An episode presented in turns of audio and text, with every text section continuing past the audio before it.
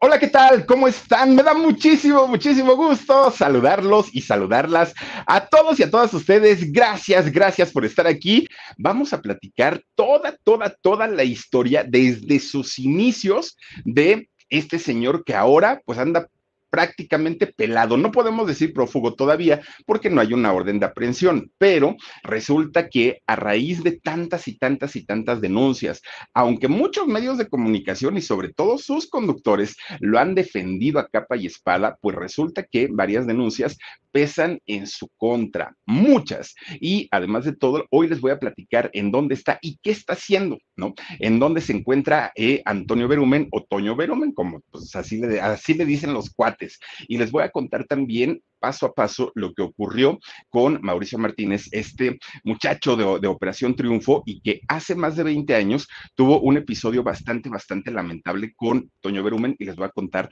paso a paso qué fue lo que ocurrió para que nosotros pongamos atención, para que si tenemos hijos, hijas, miren, hay que enseñarles a notar estos focos de alerta y decir inmediatamente si eso sucede, salte corriendo como puedas, porque estas cosas simplemente no pueden pasar, no pueden suceder. Y miren, dicen por ahí que la, la, las verdades tienen patas cortas y eso es cierto, porque tarde o temprano todo se sabe, absolutamente todo. Dicen por ahí que no hay fecha que no se cumpla y que hay un Dios, ¿no? Está allá arriba y finalmente Sí, no importa que te hayas refugiado donde te hayas refugiado, a final de cuentas la justicia te alcanza, sea la de allá arriba, sea la de aquí de la tierra, pero finalmente la justicia siempre, siempre llega.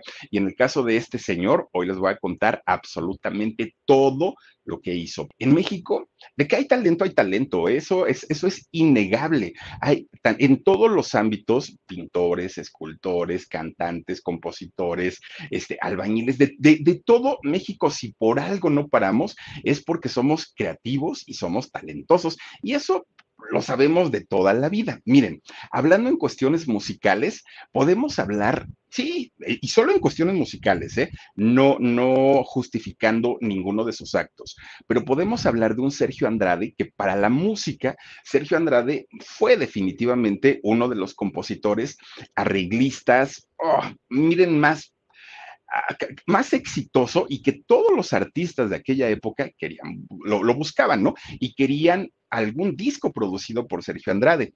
Podemos hablar de Luis de Llano también, claro. Hablando en términos profesionales, Miren, Luis de Llano era muchísimo más comercial todavía que Sergio Andrade, ¿no? Sergio Andrade todavía, te, eh, digo, muy estudiado. De, de, hecho, Sergio Andrade estudió ejecutante de piano en el Conservatorio Nacional de Música. En el caso de Luis de Llano, todo lo hacía muchísimo más comercial, pero finalmente sus grupos también tuvieron bastante, bastante éxito, sus telenovelas y todo. Y podemos hablar, claro que sí, de un Antonio Berumen, Sí, también muy talentoso. Oigan, ¿cuántos grupos dio a conocer de México para el mundo? Estos tres personajes en los años 80 y 90 eran los que decidían qué tipo de música se iba a escuchar en México. Ellos ponían, quitaban, decidían se las sabían de todas, todas, ¿no? Los grandes artistas que sonaban en México, miren nada más, qué horror de, no, no, no, no, no, terrible ver, ver, estas imágenes en donde uno pensaría que era el productor y el artista, pues no, era más bien, ay, no, el abusador y, y la víctima, ¿no? Pero bueno, miren, aquí no, no, no, no vamos a hablar del talento porque ese es punto y aparte. Y eso definitivamente los tres lo tienen, ¿no? Y, lo tienen hasta el día de hoy porque saben hacer negocio, porque saben perfectamente cómo se mueve y cómo se maneja el mundo del espectáculo. Hasta ahí, pues digamos que no, no, no tenemos mayor problema. Ahora, ¿en qué se parecen estos tres perversos, pues sí, efectivamente, en que al paso del tiempo nos vamos enterando y nos vamos dando cuenta que en realidad se trata de tres abusadores. En el caso de Luis de Llano se menciona a Sasha Sokol, sí, pero quién sabe cuántas niñas que no han salido a hablar, cuántas señoritas que no han salido a hablar, pasaron también por malos momentos con este señor. En el caso de Andrade, bueno, la lista es enorme, enorme, enorme, ¿no? Mucha gente por ahí dice que incluso sus hijas. Y en el caso de Antonio Berumen, oigan, híjole, es, es que de verdad, si esta, es, estas historias ya sonaban en los años 80, ¿por qué no se actuó? ¿Por qué cuando en los años 90, que fue su mejor momento de, de, de Antonio Berumen, por qué nadie, nadie, nadie salió a, a, a, los rumores estaban, pero por qué nadie denunció formalmente para que se detuviera, porque conforme más pasaba el tiempo y estos personajes estaban libres, claro que seguían lastimando a más señoritos, ¿no? A más señoritas, perdón, y muchachos, claro, a, a jóvenes. Bueno, Antonio Berumen, para quienes no ubiquen, ¿no? O, a lo mejor piensen que hay un productor improvisado. No, no, no, no, no. Miren, Antonio Berumen fue el creador de muchas bandas mexicanas que, por cierto, ahora están de regreso en este concepto que se llama el BBX, en donde están por ahí pues, la mayoría de los grupos creados por él, desde un Magneto, un Mercurio, Tierra Cero, M5, Fey, Cairo, y podemos seguir mencionando muchos grupos que eh, pasaron por las manos de Toño Berumen, ¿no? Y resulta que la gran mayoría de los grupos que hacía Antonio Berumen, curiosamente, eran masculinos. Eran grupos de, de, muchachos que además de todo, eran muchachos jovencitos y muy bien parecidos físicamente todos guapetoncitos, todos muy, muy, muy acuerpados y carismáticos, todos, todos, todos ellos, ¿no? Pues miren, Resulta que Antonio Berumen, que nace en la Ciudad de México, desde que era chico, desde que él estaba jovencito, él sabía que quería dedicarse al tema de, la, producción de espectáculos. Era lo que él quería. Miren, ahí están los Magneto bien chavitos, bien, que ya no son los originales ellos. Hubo otros Magneto antes, antes de los que conocimos, ¿no? Pero bueno, resulta que eh, Antonio Berumen, que nace en la Ciudad de México, él tenía muy claro que él se quería dedicar a este negocio. Entonces, viniendo de una familia, pues que tenía su, su, dinerito, fíjense que se fue a estudiar a Nueva York y ahí estudia mercado, eh, mercadotecnia y publicidad ahí se, pasó estudiando en Nueva York y bueno, su objetivo era justamente hacer de, de, los grupos pues famosísimos y vivir de esto. Esa era su intención desde aquel momento, ¿no? En el caso de, de Toño Berumen. Bueno, pues miren, en los inicios de Toño, de Antonio, a lo que se dedicó, él trabajó como reportero de espectáculos y a lo mejor, pues por eso puede entender un poquito también la profesión, ¿no? De quienes son reporteros, periodistas y todo, porque él sabe perfectamente hacer ese trabajo. Bueno, pues resulta que siendo eh, reportero de espectáculos se da cuenta que no era lo para lo que había estudiado, que no era lo que él quería y estuvo muy poquito tiempo no duró tanto. Bueno, pues resulta que se empieza a unir con él su hermano José Gabriel y su hermano José Gabriel empieza a, trabajar junto con él en la industria de la música.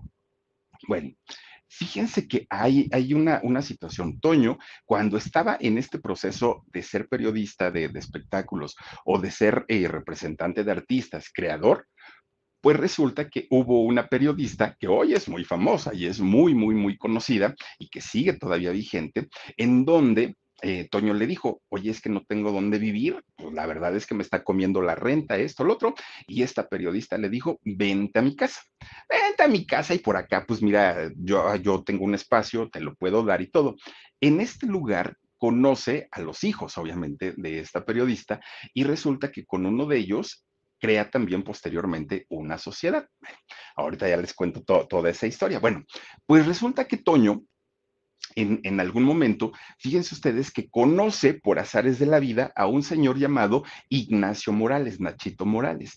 ¿Quién era Ignacio Morales? Bueno, Ignacio Morales, un empresario y además un productor también, un productor musical, fue el responsable de traer a muchos, muchos, muchos, muchos artistas extranjeros eh, a México en la década de los ochentas y pues a principios de los noventas, ¿no?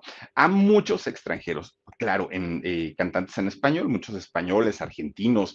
Él, él era pues prácticamente el que se iba de viaje, escuchaba un grupo muy, muy famoso y se lo traía, ¿no? Ignacio Morales. Bueno, pues Toño conoce a Ignacio Morales, él siendo, este, pues una persona que, te, Toño, siendo una persona que tenía muchas ganas y muchos deseos de, de hacer algo importante en la industria.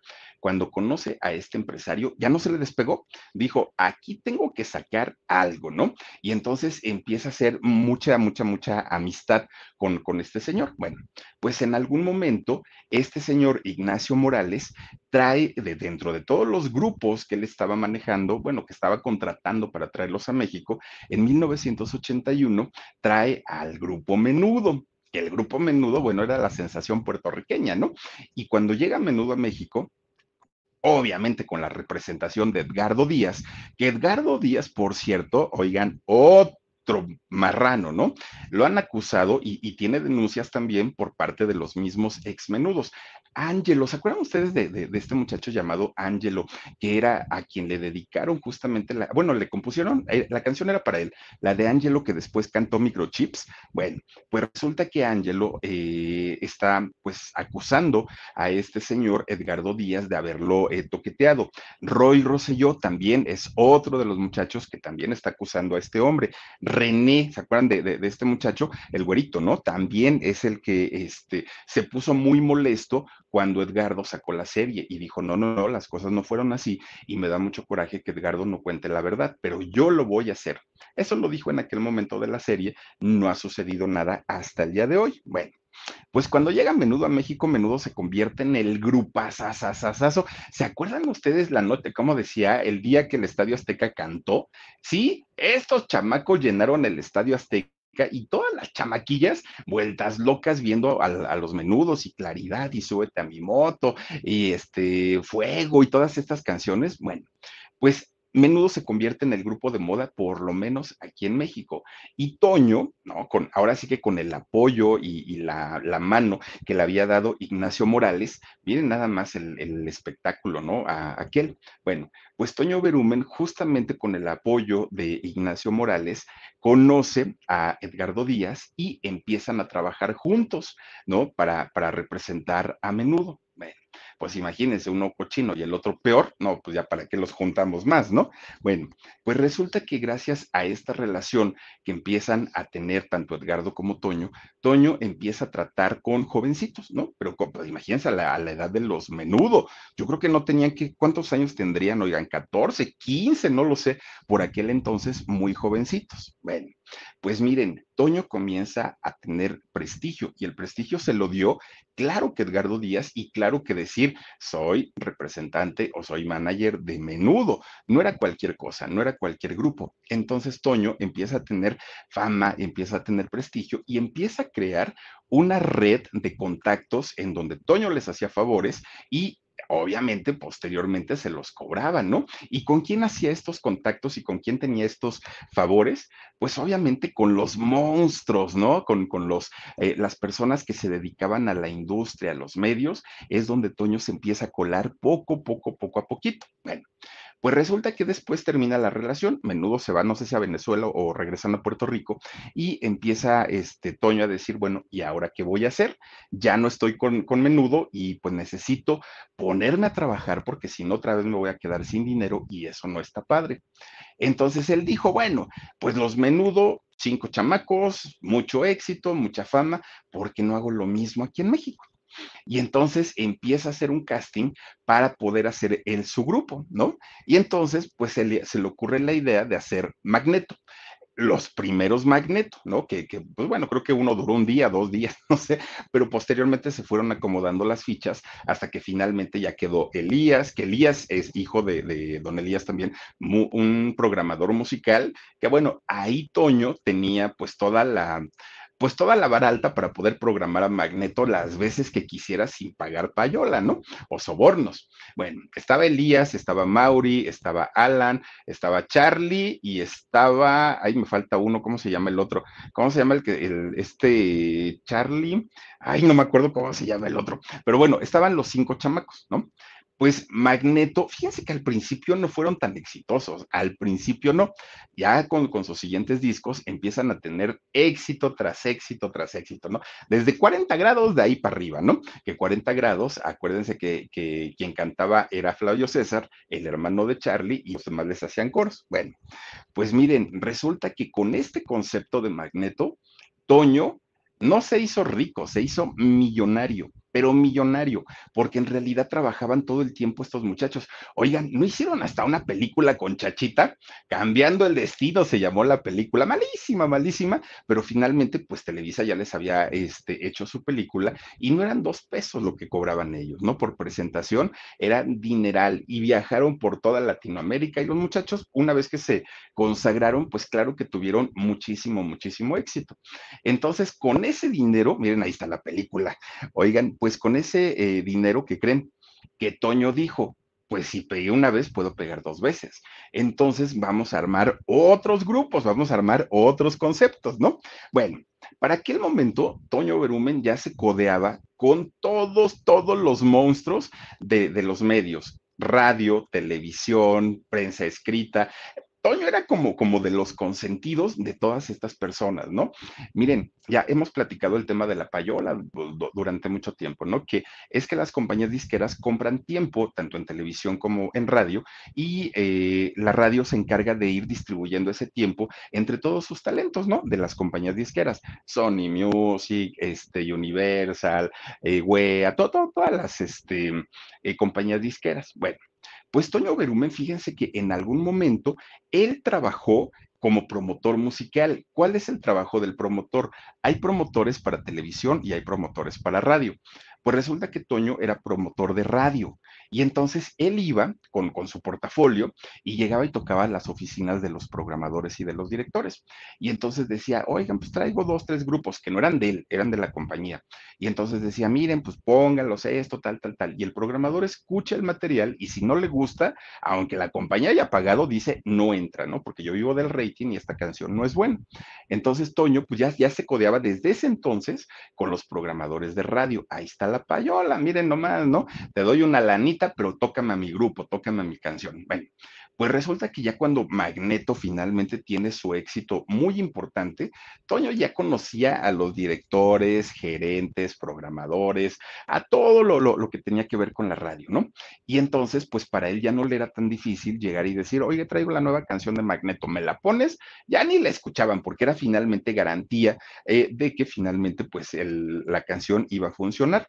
Entonces empieza a ser amigo de conductores, de productores, de directores. A Toño era muy muy, muy, muy conocido en, el medio, ¿no?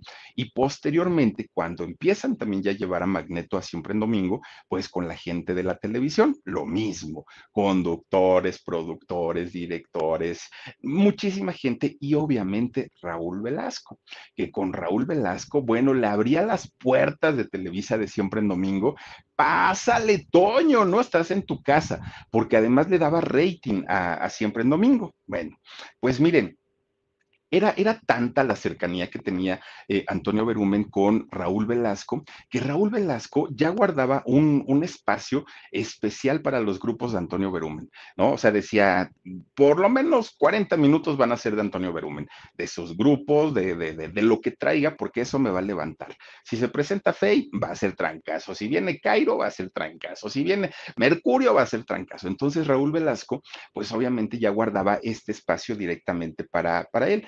Así es como Toño poco a poquito empieza a crear su empresa, empieza a crear un emporio bastante, bastante eh, importante, ¿no? A, a, base, a base de favores mutuos entre él, porque miren, de pronto Toño decía, tócame Magneto, no seas gacho. Y decían los otros, ¿y yo qué recibo? Mira, si tienes un cumpleaños, si tienes una fiestecita, lo que quieras, ellos van y tocan donde tú quieras. Ah, bueno, pues así sí, ¿no? Entonces, eres, es ese tipo de favores. Muchas veces, y hay, ya no, ya no está en la radio, eh, había un, programador musical de música grupera en, en México que saben lo que hacía. La payola no la recibía en efectivo. Lo que hacía este señor es que decía, a ver, viene el recodo, y el recodo quiere este, que le toque su canción, eh, pena tras pena, eh, tantas veces, ¿no? Y entonces decía, ok, te las voy a poner, pero sabes que yo voy a armar un baile y ese baile yo lo voy a cobrar, decía este programador, pero tú a mí no me vas a cobrar y ese va a ser mi negocio. Oigan, así hizo un, pero miren, dineral, dineral, dineral, ¿no? Y entonces eso eh, solían hacer, yo te lo llevo, tienes un bautizo, un esto, un otro, un aquello, yo te lo llevo. Ah, bueno, pues entonces sí, empieza a sonar por todas partes los grupos y la música de Antonio Berumen en aquel momento. Bueno, era tanto, tanto, tanto el, pues digamos, el, la, complicidad que existía entre Raúl Velasco y Antonio Berumen, que fíjense ustedes que se, Raúl Velasco lo convirtió en uno de los promotores, de los managers, de, los, eh, de, la gente que llevaba grupos más importante de las últimas tres décadas. Así lo consideró Raúl Velasco, ¿no? Este señor es un genio, vende, tiene talento, sabe su negocio. Bueno, lo adoraban ahí en, en, en Televisa. Tan fue así que en algún momento hizo una sociedad con Raúl Velasco, se hicieron socios para que ya no hubiera esa triangulación, ¿no? De, de a ver, pero ¿qué me vas a dar? No, no, no, ya estaba todo muy, muy, muy ordenadito. Toño Berumen llegó a ser socio de Televisa también, imagínense nada más. Bueno, por ahí, por ahí dicen también la, las malas lenguas que llegó a ser socio de Fernando Iriarte, hijo de Maxine Gutzai y que también representaba artistas, ¿no? Que estuvo casado con Yuri, con, con la, esta chica, no, no recuerdo si es con Maite de, Pan, de Pandora, pero, este, o Isabel, con cualquiera de las dos estuvo casado y ahorita creo que está con Alexandra, ¿no? O, otra que también era cantante. Bueno, también tuvieron, eh, tuvieron por ahí, o tienen, no lo sé, pero había un negocio que tuvieron con, con ellos, ¿no? Con, con el hijo de Maxine Gutzai. Bueno, pues miren, era tanta, tanta la fama de Antonio Berumen que él ya representaba cantidad y cantidad de grupos, ¿no? Pero resulta que muchos otros a los que él no había creado y que no representaba, llegaban a su casa, que era su oficina también, y eh, le decía, Antonio, represéntame porque sabemos perfectamente que si tú me representas, mi carrera se va a ir al cielo. Una Marisela que no lo necesitaba fue y lo buscó y, pidió que la representara. Arturo Vázquez, el hijo de, de Alberto Vázquez, también recuerden que él canta había unos niñitos, que no sé si ustedes lo recuerden, que cantaban muy tierna, su, voz muy tierna, que eran Mía y Matías, estos chamaquitos que ya quién sabe qué sería de ellos, fíjense, Mía y Matías, Lucerito también, Mónica Naranjo, Pedrito Fernández, bueno, llegaban y Toñito, represéntame, mira que pues ahí nos vamos a porcentajes y todo, ¿no? Bueno, Toño en muchos casos dijo que sí, en algunos otros dijo ya no puedo, ya estoy hasta el gorro de trabajo. Había una cosa, cuando Toño Berumen recibía a un artista, ¿no? Y, decía, ok, te voy a firmar, vamos a firmar un contrato. Tengo dos reglas y esas reglas son, nadie las puede pasar por alto, solo yo. Él decía, ¿no? Yo sí puedo, ¿no? Yo las pongo, yo las quito, pero ustedes no, y tienen que firmarlo. Miren, la primera era cero drogas. En mi, en mi grupo yo no quiero chamacos que se anden metiendo cosas, no quiero adicciones, no quiero vicios, no quiero nada pero no era tonto. Él sabía perfectamente que la mayoría de sus representados eran menores de edad, la gran mayoría. Entonces es, decía, pues yo me voy a meter en pleitos, no me voy a meter en, en problemas con la ley, ¿no? Y la segunda eh, regla que les ponía, que era sí o sí, era, aquí se hace lo que yo digo. Lo que yo digo y lo que yo digo no se discute, pero para nada. Aquí, mira, tú ves y callas, no puedes hablar, no puedes decir absolutamente nada. Y si tú ves que yo lo hago, pues es porque yo soy el dueño, yo soy el patrón y yo soy el que paga. Mis órdenes no se cuestionan para nada, para nada. Tienes que estar dispuesto o dispuesta a obedecer con los ojos cerrados lo que yo te esté diciendo. ¿Lo tomas o lo dejas? Digo, si quieres irte con otro representante, pues estás en tu derecho, adelante. Y muchos de los muchachitos o de las chicas decían, bueno, pues es que es Toño Berumen, ¿cómo caramba le voy a decir que no? Además, pues no meterme drogas, está bien, ¿no? Y pues que lo obedezca, creo que cualquier jefe pues, nos pide eso, entonces, pues órale, y firmaba la gran mayoría, ¿no? Bueno, pues miren, Toño se sentía como mamá gallina, era como decir, eh, son, son mis hijos, ¿no? Me siento el papá y la mamá. Él sabía que su papel era de manager, pero finalmente muchas veces fungía el papel de, de madre. Él sabía perfectamente que él vivía de eso, que él comía de eso, y por eso era tan, tan cuidadoso en, en este sentido. Bueno, Toño Berumen era quien hacía el casting, quien decidía quiénes eran lo, quiénes serían los integrantes de sus próximos proyectos. Él lo revisaba perfectamente de, todo a todo y generalmente, pues ya les decía yo, eh, eh, buscaba jovencitos muy guapos, muy carismáticos, muy angelados, pero sobre todo con unas ganas tremendas de hacer algo en el mundo del espectáculo. Que los chamacos dijeran, a mí me vale gorro, yo quiero estar cantando arriba de un escenario. Ese era el perfil que buscaba Toño Berumen. Todo lo demás no me importa, no me interesa, ¿no? Con que sean guapetones, eso, tal, tal, tal, tal, tal, con eso. Ya lo demás lo arreglamos en el estudio de grabación con el Pro Tools, los, el, Autotune ahora, ¿no? Este, y ahí ya los hacemos cantar estos muchachos. Lo demás, pues no, no, no importa. Bueno, pues resulta que él elegía los temas de, los discos que se iban a grabar. Él los elegía. Él decía cuál sí, cuál no, cuál puede funcionar y ya, se cerraba el contrato. Él buscaba cuál iba a ser el concepto musical de cada una de sus, de sus agrupaciones, la imagen del grupo, pero también la imagen personal de cada uno de los eh, eh, integrantes de su grupo. Y si él consideraba que los nombres de pronto no, no, no, no sonaban como vendibles, pues resulta que decía, a partir de ahora, pues te vas a cambiar de, nombre y les cambiaba un nombre artístico. Y si sus intereses eh, convenían, también decía, bueno, ya no vas a tener tantos años porque no nos conviene, como en el caso de Faye, que desde el año 95 tiene 17 años. Hizo un, TikTok, Faye, hace poquito, en donde le preguntaba a una, una reportera, ¿no? Le dice, oye, Faye, ¿cuántos años tienes? Y le dijo, como siempre, 17, ¿no? Como desde siempre. Faye se quedó la edad de los 17, que por cierto, cuando, cuando Fake eh, es presentada con Antonio Berumen, presentan el, proyecto de, lanzamiento de Faye, Faye le dijo, tengo 21 años, así, así, así, así. Bueno, Toño Berumen la lleva a Sony Music, ¿no? A, la compañía disquera para la que trabajaba. Y entonces resulta que cuando entra estaban los ejecutivos ahí en una, en una sala de juntas. Y entonces empieza a vender, era, era su trabajo, ¿no? Empieza a vender el, el producto. Empieza a decir, miren, esta niña, María Fernanda, tal, tal, tal, tal, tal, tal, tal, y canta y esto, y baila y hace, tal, tal, tal. Y entonces Faye, pues nomás se quedaba viendo. Y de repente Toño dijo, y tiene 17 años. Fey en ese momento lo iba a corregir, Antonio, y le iba a decir, no, tengo 21, pero Antonio se le quedó viendo con una cara de, te callas, ¿no? Y no dices nada. Y entonces Fey dijo, bueno, pues entonces no se equivocó, pues yo creo que así lo quiso manejar. Bueno, salen de la reunión y le dijo, desde este momento, donde sea y como sea, tienes 17 años, no tienes más. ¿Por qué? Pues porque no le convenía decir que, tenía 21, porque el, target para, lo, para el que iba a trabajar Faye eran justamente chicas y, niños de menos de 17 años. Bueno, le resultó el negocito a, este Toño Berumen, porque finalmente, pues fue una sensación que tan es así que al día de hoy pues sigue teniendo sus éxitos, la gente la recuerda y la va a ver, ¿no? A sus espectáculos, que por cierto, cuando después se hace novia de Mauri, el, de Magneto, eh, Toño, que ya que representaba muchos otros grupos, le dijo, pues tú encárgate de ella, ¿no? Tú haz lo que tengas que hacer, solamente por favor no hagan pública su relación, porque acuérdate que tiene 17 años, entonces pues, no nos va a convenir porque al ratito te vas a meter en problemas y lo manejaron pues de esa manera, ¿no? Discretamente y porque no querían perder fans en aquel momento. una cosa así que, que, una mentira lo, lo llevaba a otra y a otra y a otra y a otra y a otra, ¿no? Bueno, pues resulta que, fíjense nada más, todo eh, aparentemente pues estaba, estaba bien, pero resulta que Toño siempre también se, se, supo y se supo en aquellos momentos que era pues era avaricioso.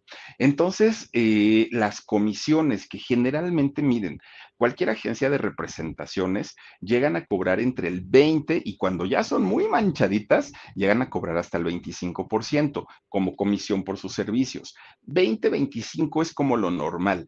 Hay algunas que cobran el 15, pero son las menos y muchas veces son las que no tienen a las grandes figuras. En el caso de Toño Berumen, cuando era un artista eh, consolidado, como en el caso de Marisela o de algunos otros que, llegó a tener, en eh, la comisión era del 10%. Y los artistas decían, bueno, pues está bien, ¿no? El 10% está, eh, está padre.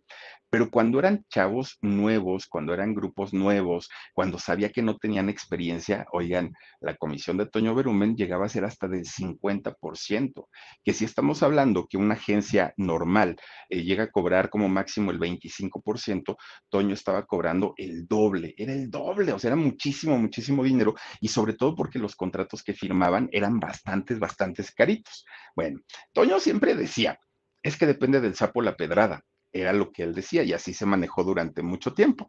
Además, él decía, yo no nada más soy manager, también soy creativo, también soy representante, estoy como prácticamente haciendo todo. Por eso merezco ganar más, decía él. Bueno, pues ya cuando, miren, se hizo de su buena lana, crea una agencia de publicidad, que aparte era su sueño de toda la vida. La agencia se llamó TIB, TIB Entertainment, ¿no? Así es como se llamaba su, su agencia, y que en esta agencia, pues obviamente, imagínense ustedes, todo el mundo quería estar ahí, todo el mundo quería que lo representaran.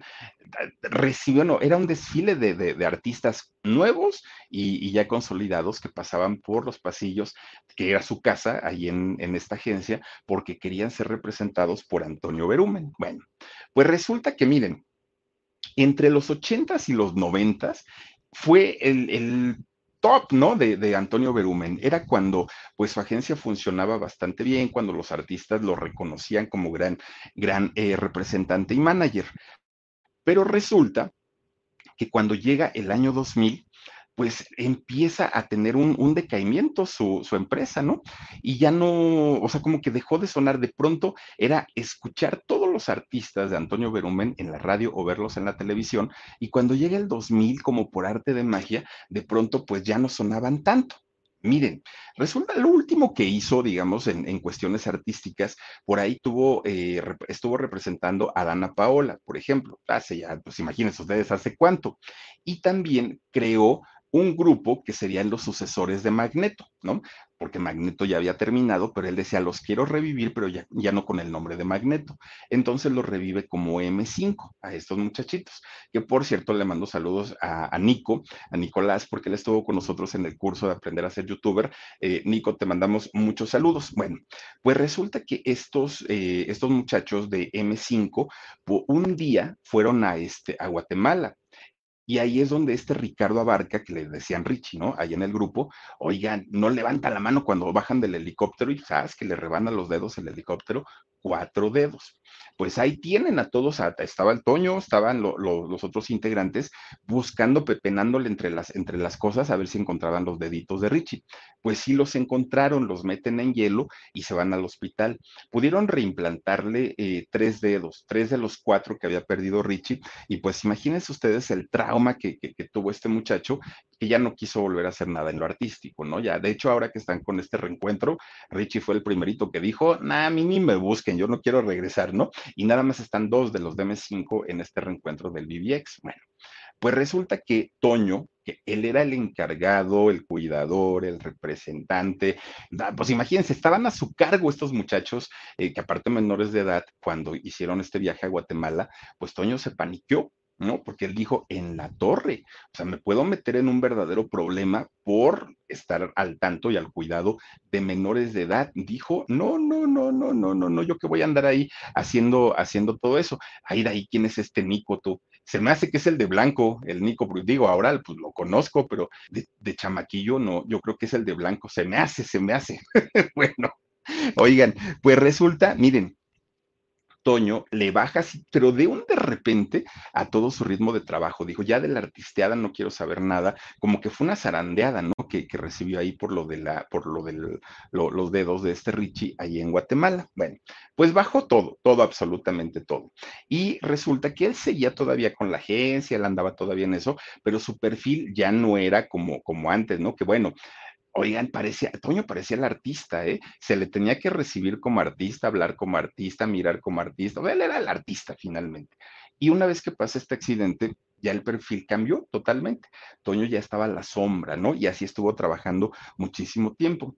Hasta que un buen día, de la noche a la mañana, pues resulta que la agencia de publicidad, pues miren, ya estaba como en segundo plano, ya estaba como en, en segundo término. Y ahora a lo que le estaba poniendo más atención era a una casa productora, pero de películas, a una casa, una casa de, de, video, ¿no? productora de videos, que se llamó La Chula Films, La Chula Films, que de hecho la sigue teniendo hasta el día de hoy. Miren, ¿a qué se iba a dedicar esta, esta eh, casa productora? Iba a hacer películas, series y documentales.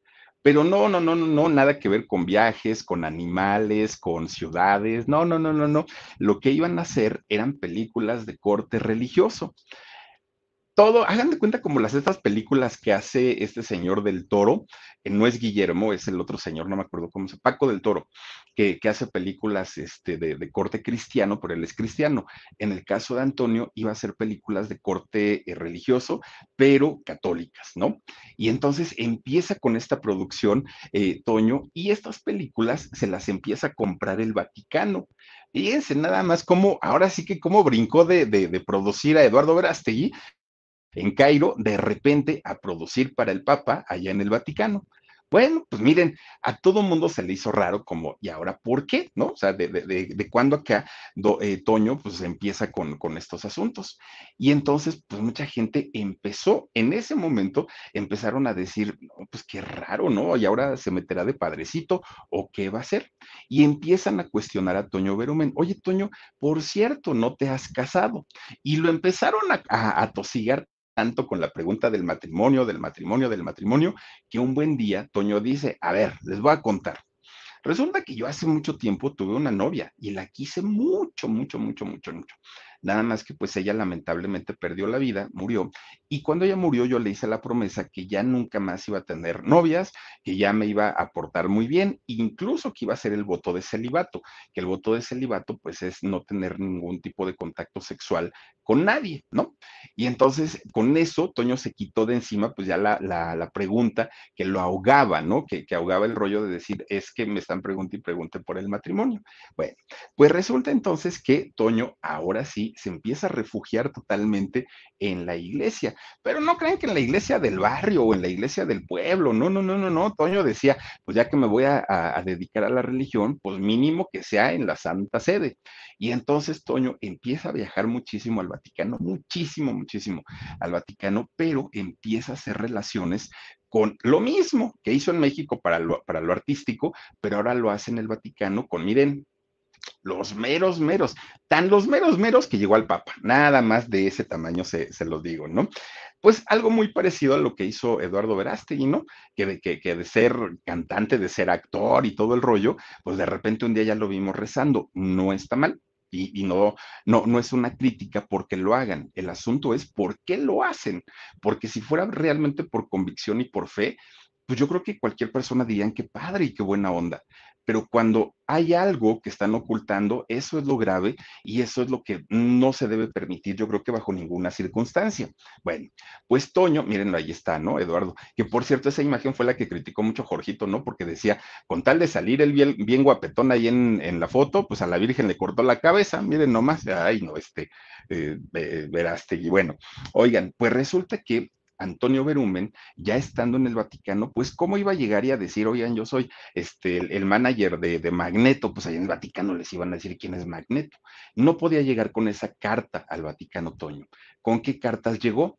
Pues resulta que Toño empieza a hacer labores eh, altruistas aquí en México. Empieza a ayudar a asociaciones, a fundaciones que tenían eh, a, su cuidado a mujeres con VIH, empiezan, eh, empieza a apoyar a niños de la calle, a los orfanatos, a los asilos, y entonces de alguna manera pues ya lo ubicaban como una persona pues religiosa, como una persona de fe. Entonces, cuando Toño empieza a hacer ya estas relaciones fuertes ahí en el Vaticano, pues ustedes imagínense nada más, ¿no?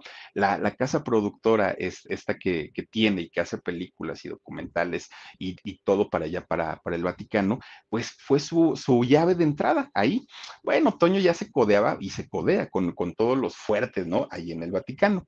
Pues miren, eh, mientras Toño estaba ya haciendo sus películas y todo, aquí en México, pues empezaban aparte a, eh, aparte a salir estos rumores en donde mm, gente empezaba a asegurar que Toño, pues en realidad era un mañoso, que en realidad le había metido mano no a uno, sino a varios, a varios de los eh, de las personas a las que él, pues se suponía tenía que lanzar como, como artistas, ¿no?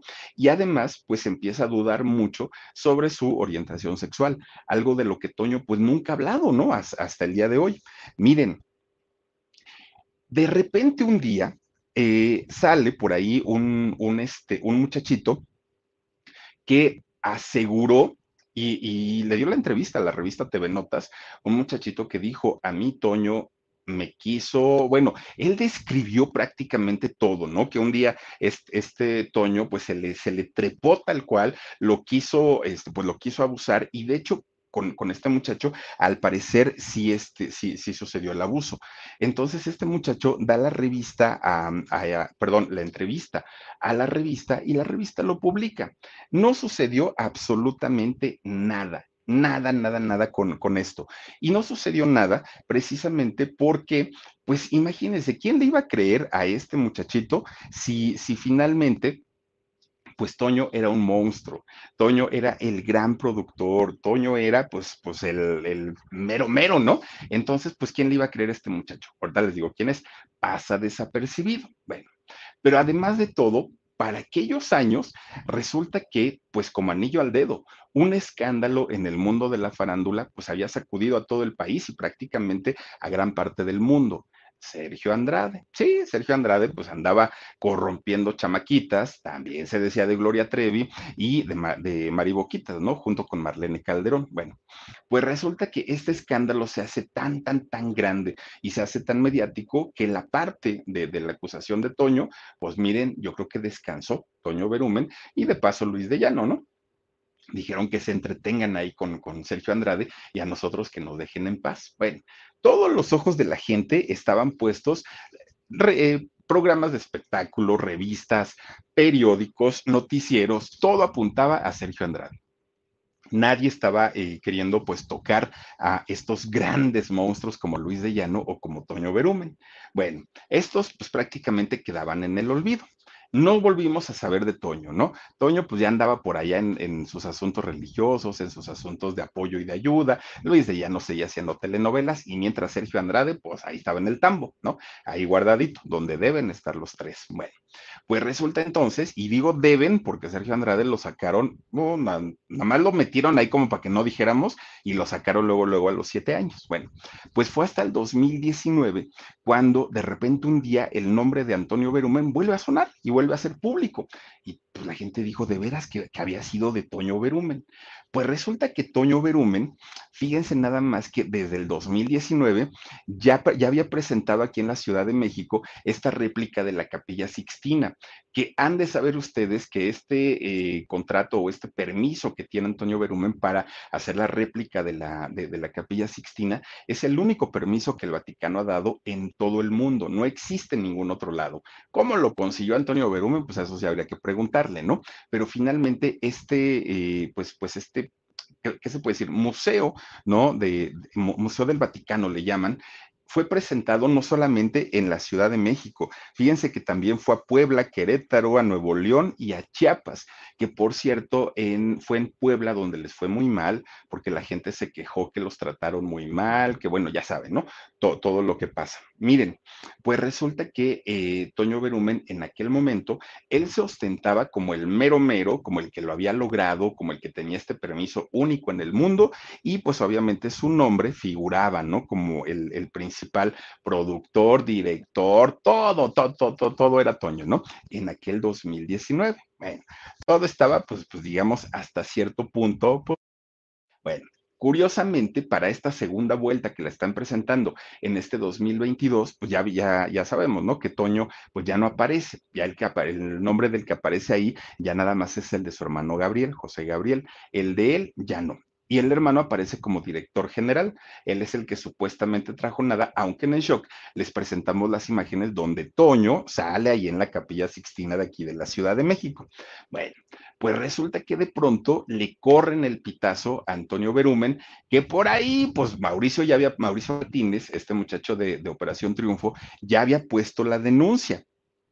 Y resulta que es cuando Toño, pues dice, algo tengo que hacer. Bueno pues regresando un poquito al tiempo, resulta que Antonio Berumen también fue eh, quien promovió, trajo y produjo las visitas de los últimos tres papas aquí a México el Papa Juan Pablo II, no sé si es San, Juan Pablo II, pero de, Juan Pablo II, de Benedicto XVI y del Papa Francisco. Él se encargó de traerlos a México, él se encargó de producir, claro, no, no, no de manera gratuita, él cobró por estos servicios, ¿no? Entonces Toño es el que preparaba los escenarios, es el que decidía qué canciones le iban a cantar lo, los artistas al Papa, él era el que decidía prácticamente todo, incluso lo, los eh, acompañantes o asistentes VIP la lista la hacía Toño Berumen, ¿no? Que miren, parecían reuniones de Televisa. Por ahí andaban todos los altos ejecutivos, bueno, Maxine Gutzai anduvo ahí en, en este, en, esta, en, esta visita, ¿no? De, de, del Papa Francisco, llevó a los, bueno, imagínense, desde un Peña Nieto, bueno, Eduardo Verástegui anduvo en, en, esta visita, díganme qué tenía que hacer el otro ahí, y el gabinete presidencial, bueno, Toño sabía perfectamente con qué personajes podía podían servirle, ¿no? Por eso les mandaba su invitación. Y vengan y no importa y tráiganse a toda la familia, a la comadre y al perico, no pasa nada. Pues finalmente Antonio era el que decidía quién podía y quién no podía. Todo mundo eh, estuvo ahí, que de hecho, eh, cuando le cuestionan a Eduardo Verástegui, oye, ¿tú qué haces aquí? ¿Quién te invitó? Eduardo Verástegui dijo, pues me invitó la primera dama, ¿no? La gaviota. Pues no, ya después empezaron a salir los rumores que en realidad lo había invitado Peña Nieto, porque pues había el romance con él. Bueno, se hizo todo un rollo, un rollo en estas visitas de, del Papa, en donde fíjense que en, aquel, en aquellos años, cuando vino el Papa Francisco, estaba muy fuerte lo de eh, los 41 eh, estudiantes, de, de, 42 estudiantes de Ayotzinapan. Y resulta que ellos habían pedido audiencia con el Papa Francisco durante mucho tiempo, con mucha anticipación pero como todo lo tenían que tramitar a través de Antonio Berumen, Antonio dijo, sí nos gustaría, pero es que ya tiene este, cita con Emilio Azcárraga, ya tiene cita con este Bernardo Gómez, ya tiene cita con no sé quién, con puro Televisa. Entonces, pues, ¿qué creen que no los van a poder recibir? Bueno, fue muy criticada esta visita porque decían, es una visita VIP, en realidad no fue una visita para el pueblo, va para Catepec, al Estado de México, y se reúne con Erubiel Ávila y pues la gente bien, gracias. Entonces, pues fue muy, muy criticada, ¿no? Eh, esta participación de Antonio Berumen, pero él era finalmente el que tenía, pues, la, ahora sí que el sartén por el mango, y él decidía quién sí y quién no. Bueno, pues miren, como haya sido finalmente Toño, pues ya, ya, ya estaba muy, muy, muy metido ahí en el, en el Vaticano. Bueno, pues de repente, pues fue una sorpresa para mucha gente decir, mmm, Toño Berumen ahora es un hombre de fe, ahora es un hombre de, de, de religión, ahora es un hombre de Dios, está bien, pero resulta que cuando Toño estaba más clavado en el asunto religioso, es cuando sale este muchacho de nombre Jesús Falcón, que es de quien les, les platicaba yo, que dio la entrevista para la revista este, TV Notas.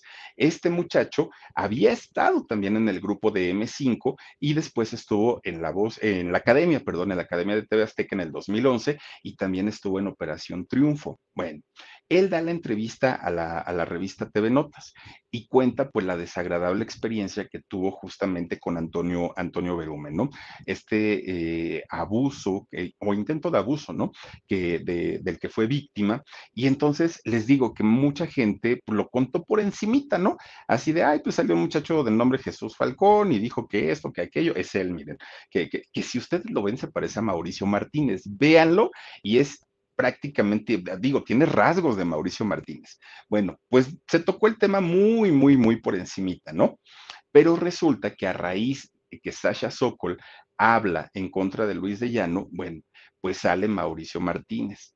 Mauricio Martínez sale a contar, y bueno, lo, lo, hizo a través de sus redes sociales, en donde dice eh, Mauricio Martínez que después que él estuvo en Operación Triunfo, que es de donde sale, Mauricio Martínez decide eh, meterse al CEA, ¿no? Entonces ya estando ahí en el CEA, con, eh, había uno de sus amigos de Mauricio y le dijo, oye, cantas muy bien, estás estudiando actuación, pero cantas. Y Mauricio dijo, pues sí, por eso estuve en Operación Triunfo.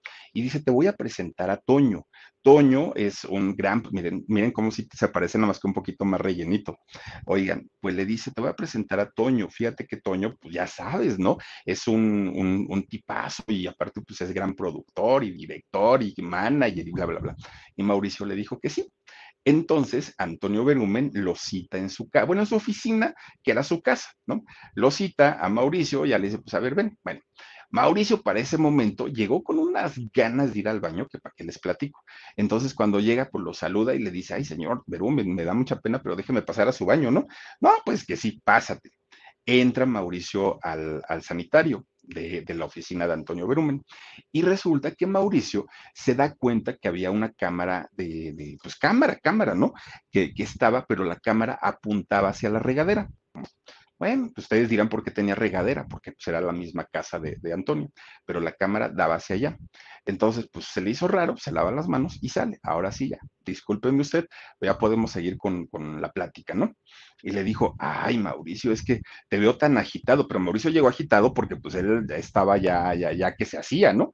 Entonces le dice, te veo muy agitado, este, ¿por qué no te das un baño para que te tranquilices? Y entonces Mauricio es cuando dice, ah, caray, pues si la cámara estaba apuntando al baño y este quiere que me bañe, no, señor, muchas gracias, ¿no? Le agradezco mucho, pero no. Y entonces Toño le empieza a agarrar el cuello y lo empieza como a masajear, ¿no? Lo empieza. Y Mauricio muy incómodo. Entonces de repente la mano de Toño empieza a bajar y empieza a bajar y empieza a bajar y hasta que iba donde el señor quería y es cuando finalmente Mauricio lo empuja, sale corriendo y le va gritando todo su precio, ¿no? Y ya, y ustedes dirán, ¿por qué no habló Mauricio? ¿Por qué se quedó callado? Porque esto pasó hace más de 20 años. Resulta que Mauricio sabía perfectamente quién era Antonio Berumen, que era el monstruo, el, manager, y sabía perfectamente que si Toño eh, lo decidía, podía arruinarle la carrera a Mauricio en un ratito. Y Mauricio no tenía experiencia en aquel momento como para, como para poder defenderse. Pero miren, Resulta que lo que eh, cuenta Mauricio, ahora que ya finalmente decidió hablar, y no solamente hablar, sino a, poner una denuncia formal por el, por el eh, intento de abuso que tuvo Antonio, es que hay más de 20 personas que yo sé que también pasaron por lo mismo. De ahí, obviamente debe haber más de las que yo no me enteré, yo no supe, pero de quienes sí supe son más de 20 personas. Imagínense ustedes, ¿no? La cantidad y todos, pues como que lo dudamos y dijimos, ay, caramba, Mauricio, pues digo, si a ti te pasó, pues qué lamentable, pero como para que puedas asegurar que hay más de 20 personas, pues, pues también está como medio canijo. Bueno, estas palabras que dijo Mauricio, ¿no? Que, que las expresó a través de su Twitter, miren, le costaron pues obviamente el descontento de mucha gente, pero además el repudio de otras, ¿sí? La mismísima Patti Chapoy, oiga, no le dijo tipejo, basura, impresentable, no, no, no, le dijo de todo, ¿no? La señora y de Toño Berumen, que dijo Pati Chapoy, es la mejor persona del mundo, lo mejor que yo he conocido en el mundo. Pues imagínense nada más a qué nivel estamos hablando, ¿no? Y la mayoría de los programas de televisión hicieron justamente lo mismo que en Televisa. Lo, lo, tocaron por encimita nada más, pero en realidad, pues no, no, no lo tomaron a profundidad. Bueno, pues miren, Mauricio, no contento con eso, todavía siguió escribiendo y dijo, bueno, si ustedes se espantan de, lo que hizo este señor Antonio Berumen, pues ¿qué se creen? ¿Que Eduardo Verástegui es igual o peor todavía? Y los dos están metidos ahí en la, en la iglesia, lo cual no es cuestionable si una persona lo hace por fe realmente. Pero cuando lo hacen para esconder algo, ahí sí está bien, bien, bien canijo. Bueno, pues tanto eh, Jesús como Mauricio no son los únicos que han hablado. Fíjense que hay otro muchacho también que se llama Fernando Irigoyen, que este muchacho estuvo en La Voz México. Un muchacho gordito, ¿no? Un muchacho con, con sobrepeso. Hola, digo, estoy igual. Oigan, pues un muchacho gordito, que dicen que en ese momento, él cuenta, ¿no? Que en ese momento conoció a Toño Berumen. Y resulta que Toño lo vio, lo vio gordito y dijo, ay, ¿no? Y se hizo a un lado. Pues resulta que este muchacho, después de haber este, participado en La Voz México, miren, ahí está, pues después de haber eh, participado ahí, se propuso un día meterse al gimnasio, adelgazar, ponerse en forma y volvió a encontrarse con Antonio Berumen. Y entonces Antonio le dijo, ay, yo creo que a ti te conozco de algún lado. Mira, te puedo hacer famoso, puedes hacer una carrera, puedes, yo te ofrezco tal, tal, tal, tal, tal. Ahí ya fue al revés. Y este muchacho, pues se acordó, ¿no? De cuando Toño lo había rechazado y dejó que hablara. Entonces después Toño le dijo, pero pues ya sabes, ¿no? Miren, ahí está flaquito, ¿no? y le dijo, Toño, pues ya sabes, ¿no? Nada más pues lo que va, va, va este implícito en el contrato, igual lo mismo empieza con, con el acoso y eh, bueno, intenta seducirlo. Este muchacho también se niega y es cuando Toño le dice, ¿sabes qué? Pues de, olvídate de tu carrera, porque de mi cuenta corre que de aquí en adelante ni quien te conozca. Sí cantas muy bonito, pero pues la verdad es que no. Y entonces, pues este muchacho hasta el día de hoy, pues yo me vengo enterando que existe, ¿no? modelos y aspirantes a cantantes se han sumado a estas denuncias formales. No estamos hablando de los que dicen, ay, es que mm, eh, por ahí se cuenta. No, no, no, que ellos ya se presentaron, dos de ellos en este, fiscalías de, mm, algún estado de la República, y fíjense nada más, 16 denuncias por lo menos, que se han presentado en la Ciudad de México. En total dan 18, 18 denuncias formales que van en el caso de Antonio Berumen, 18. Bueno, Pues resulta que, ya ven que se presenta la Capilla Sixtina, todavía está ahorita, ¿no? Y resulta que eh, va a estar hasta el 18, 19 de, 19 de mayo, va a estar todavía este, en la Ciudad de México. Pues resulta que Antonio, aunque andaba ahí, ¿no? De metichón y andaba revisando y supervisando todo, porque miren, pues él era el del billete. Resulta que le avisan, le dan el pitazo, que ya no era una, que ya no eran dos, que ya no eran tres, que eran 18 las denuncias las que estaban ya este, puestas en su contra. Y como lo dijo Jorgito Carvajal, se peló de México. Sí, se fue eh, Antonio Berumen, pero ¿a dónde creen que se fue? Miren, pues resulta que él, con el gran, gran, gran, gran pretexto de que pues es que soy este ahora productor cinematográfico, igual que, que este Verástegui, ¿eh? igual también ya ven que es eh, productor, director, cineasta y todo, igualito Toño Berumen. Bueno, pues resulta que con el pretexto de que estaba haciendo una, una película de corte cristiano, para entregársela al Vaticano, pues dijo, ay, me acordé que no se le ha entregado al Papa y ya me le está pidiendo. Entonces, que se trepa el avión, se va para Italia y ahorita está en Italia y está haciendo esta película que supuestamente, y digo, no, él no es este Omar, que supuestamente está este, em, ¿cómo se llama?